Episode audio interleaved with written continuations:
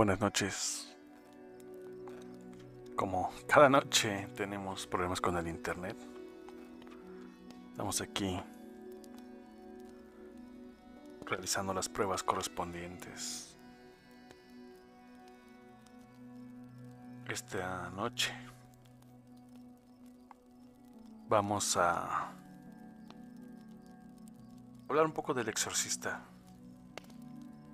Esta película que cumple 30, no, 50 años de antigüedad.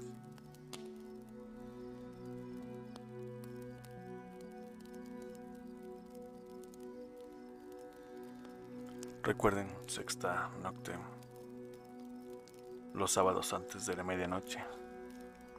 Eso sí es que el internet no lo permite.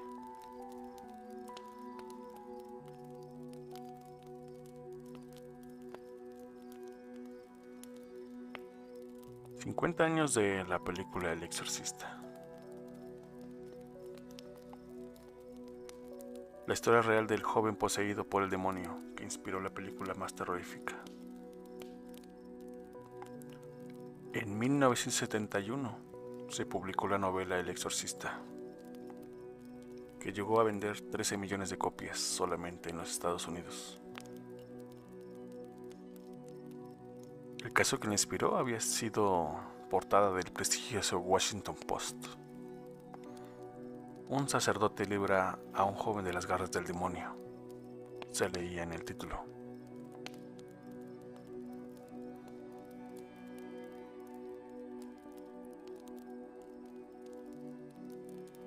Pasaron los años hasta que el joven William Peter, quien estuvo atrás del de la película. Era apenas un estudiante universitario.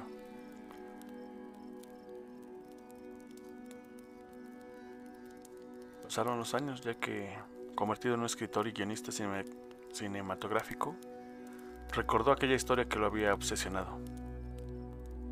Aunque conocía bastante de religión, y en especial del catolicismo por sus estudios en la Universidad Jesuita, Quería convertirse en un auténtico experto en exorcismos, saber más de esas prácticas que le provocaban gran curiosidad. Según contó en entrevistas, años después, a lo largo de varios meses leyó todos los libros sobre posesión que había publicados en inglés en ese 1940. Consultó con sacerdotes, buscó en archivos y registros de iglesias, pero resultó difícil difícil reconstruir el caso tal como había ocurrido. Entonces optó por la ficción. De hecho, cambió algunos detalles sobre la noticia diario que había leído en su juventud y escribió sobre una niña a la que sometieron a un exorcismo. En 1971 llegaría a las librerías la novela El exorcista, que llegó a vender 13 millones de copias solamente en Estados Unidos. Dos años después, con la actriz Linda Blair como protagonista, adaptó la novela para la versión cinematográfica de una de las historias de terror más recordadas de todos los tiempos. Pocos supieron entonces que esas escenas que hacían temblar a todos desde la pantalla habían tenido lugar en la vida real.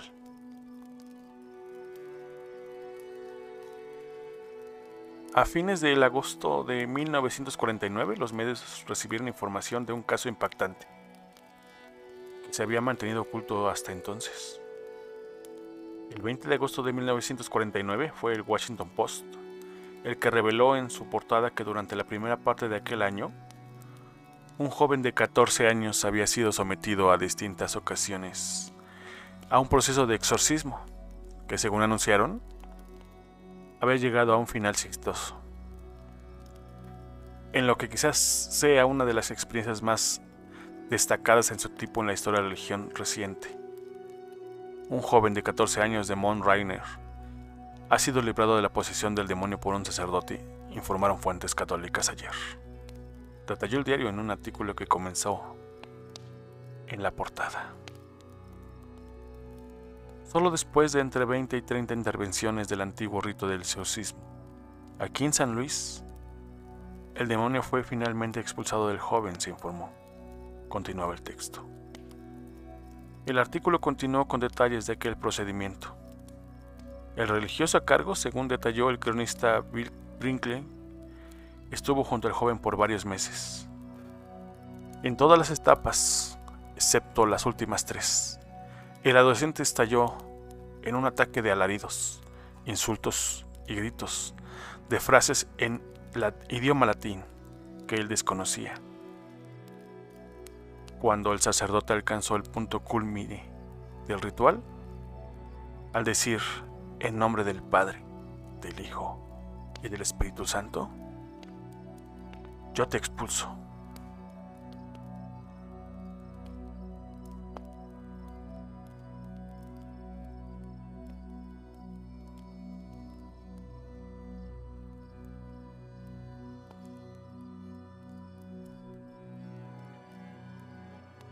Agregó la nota.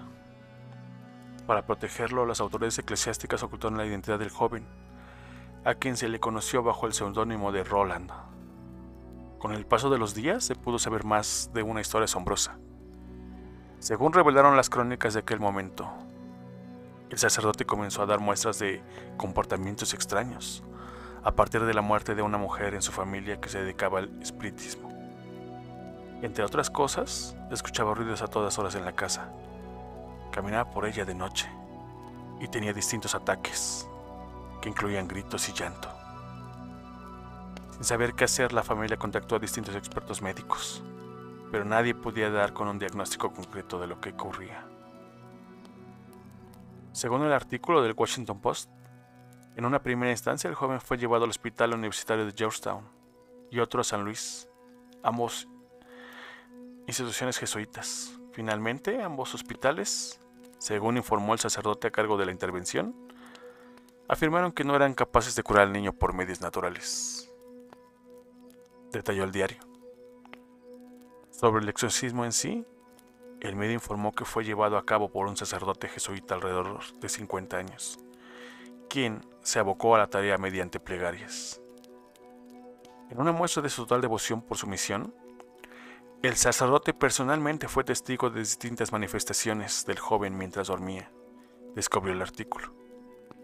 Según pudo reconstruir el periodista, el religioso estuvo dos meses junto al afectado para acompañarlo durante sus visitas a los hospitales y evaluar cuál era el mejor momento para iniciar nuevas sesiones del rito. El sacerdote prácticamente se quedó a vivir en la casa del joven, con quien pasaba día y noche para analizar su conducta. De acuerdo a la publicación, durante las sesiones del ritual, las reacciones del adolescente eran similares. Llegaba a insultar y hablar en latín, además de mostrarse irritable. Luego de la última etapa del ritual, el niño quedó quieto y, desde entonces, sus comportamientos extraños cesaron. Este final feliz para Roland sirvió como semilla de un caso que tiene hasta hoy versiones de todo tipo además de la exitosa película que fue dirigida por William Friedkin con guion de Blatty y que obtuvo el Oscar en 2016, aquel suceso se contó en una serie de televisión que tiene dos temporadas. Al parecer ese curioso rito, mantiene hasta hoy el magnetismo que atrajo a ese joven estudiante que la leyó por primera vez en la portada del diario.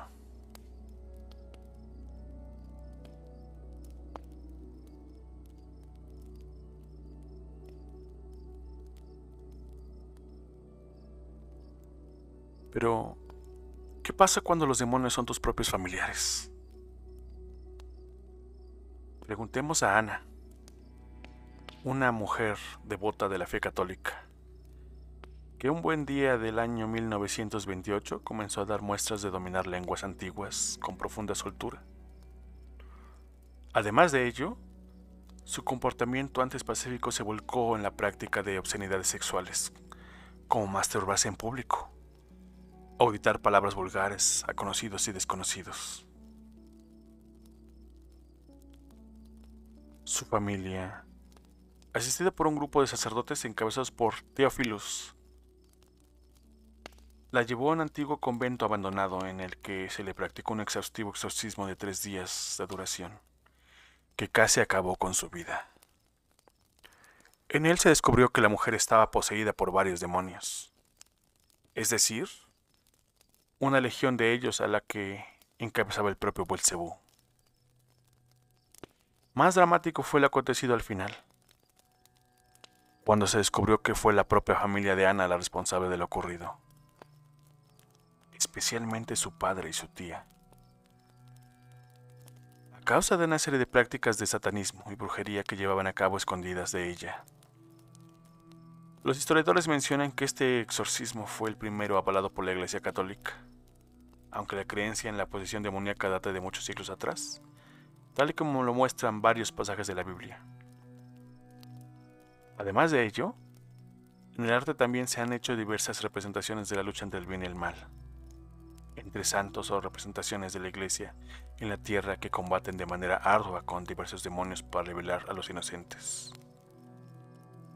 Da un recorrido histórico a través de estas representaciones artísticas que son testigos de que el hombre siempre ha temido la invasión del mal en su alma. de ignorancia ciencia cierta. ¿Quién es la poseída que ve salir de su boca a una legión de pequeños demonios? ¿Y quién es el cura o santo que le asiste? Para evitar un ataque a su persona, el religioso le sostiene el cuello con una especie de pinzas mientras profiere una serie de oraciones que van sorteando efectos sobre la desdicha poseída. Llaman la atención los cuerpos tirados alrededor lo que sugiere que tal vez los demonios hayan asesinado a la familia de la dama o algunos testigos que contemplan el ritual.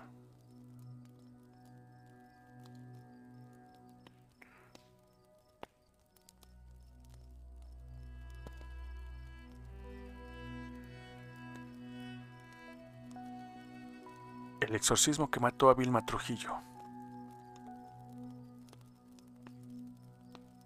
Amanecía cuando sacaron a Vilma Trujillo de la iglesia Visión Celestial, una cabaña de madera oscura, donde la habían tenido encerrada durante casi una semana, y la amarraron a un árbol.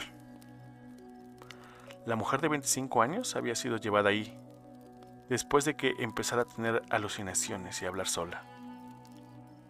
Por su propio bien le habían dicho, porque las oraciones eran el antídoto para los demonios que la habían poseído. Ella me dijo que el demonio lo estaba perturbando. Trata de la pareja que Vilma Trujillo, la nicaragüense que evangélicos quemaron en una hoguera. Decía cosas raras, recuerda su tía Ángela. Le dijo a su hermana que estaba embarazada, que no iba a tener un bebé, sino una serpiente, cuenta ella. Lloraba, se arrodillaba, hablaba el diablo. Nunca la había visto así, agrega también su tía. La familia era consciente de Vilma necesitaba ayuda. Pero el doctor más cercano estaba casi un día de camino. Desde ese puñado de casitas pobres dispersas en las selvas del noreste de Nicaragua, conocido como el Cortesal. Así que, a falta de médico, mandaron llamar al joven pastor de la iglesia evangélica a la que la joven había asumido recientemente.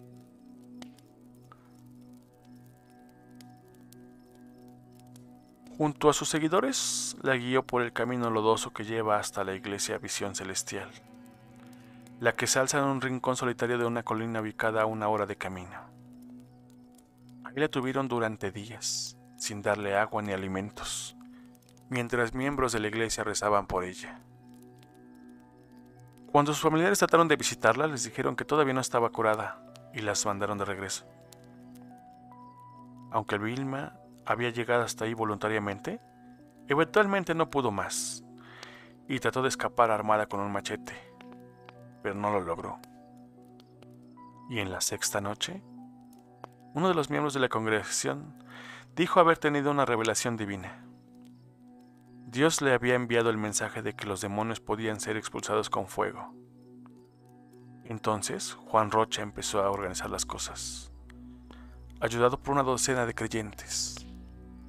Algunos empezaron a construir una pira, otros fueron a buscar más leña. Fue en ese punto que sacaron a Vilma y la amarraron al árbol de guayaba que estaba al, al lado de la hoguera. Al día de hoy no está claro si la empujaron al fuego o si éste creció hasta envolverla, pero pronto las llamas empezaron a arañarle la piel. Me voy a morir, me voy a morir, gritó la joven. Según su hermana de 15 años, quien estaba rezando en la iglesia cuando escuchó los gritos. Paralizada por la conmoción, la adolescente también oyó como sus mayores exclamaban que pronto Vilma iba a resucitar, libre de todo tormento.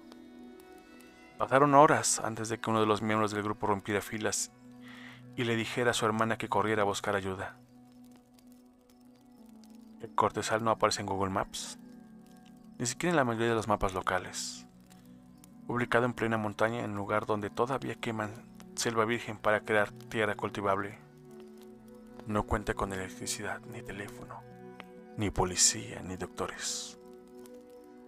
Por no tener, no tiene ni siquiera una tienda. La quemaron. La quemaron.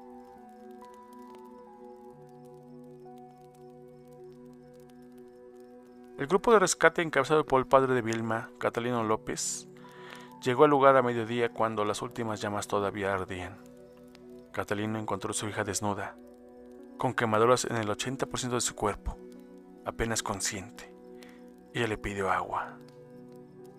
Sus sobrinos le ayudaron a llevar a la joven a la casa de Ángel.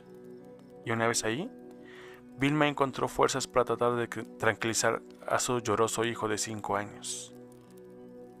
Los patroncitos me bautizaron, le dijo. Catalina luego juntó a varios parientes, tíos y sobrinos para improvisar una camilla con dos palos y una hamaca. Todos emprendieron un camino antes del amanecer al día siguiente, cargándola durante 12 horas por montes y ríos. Lucharon para no resbalar en los lodosos caminos de la selva. Cuando finalmente llegaron a Rosita, los doctores inmediatamente se dieron cuenta que las heridas eran demasiado graves para ser tratadas localmente. La llevaron al aeropuerto, ubicado a unos 30 kilómetros de distancia, desde ahí por avión hasta la capital, Managua. Pero ya era demasiado tarde. Vilma Trujillo murió el 28 de febrero por causa de una edema pulmonar con sus pulmones llenos de sangre e insuficiencia orgánica múltiple.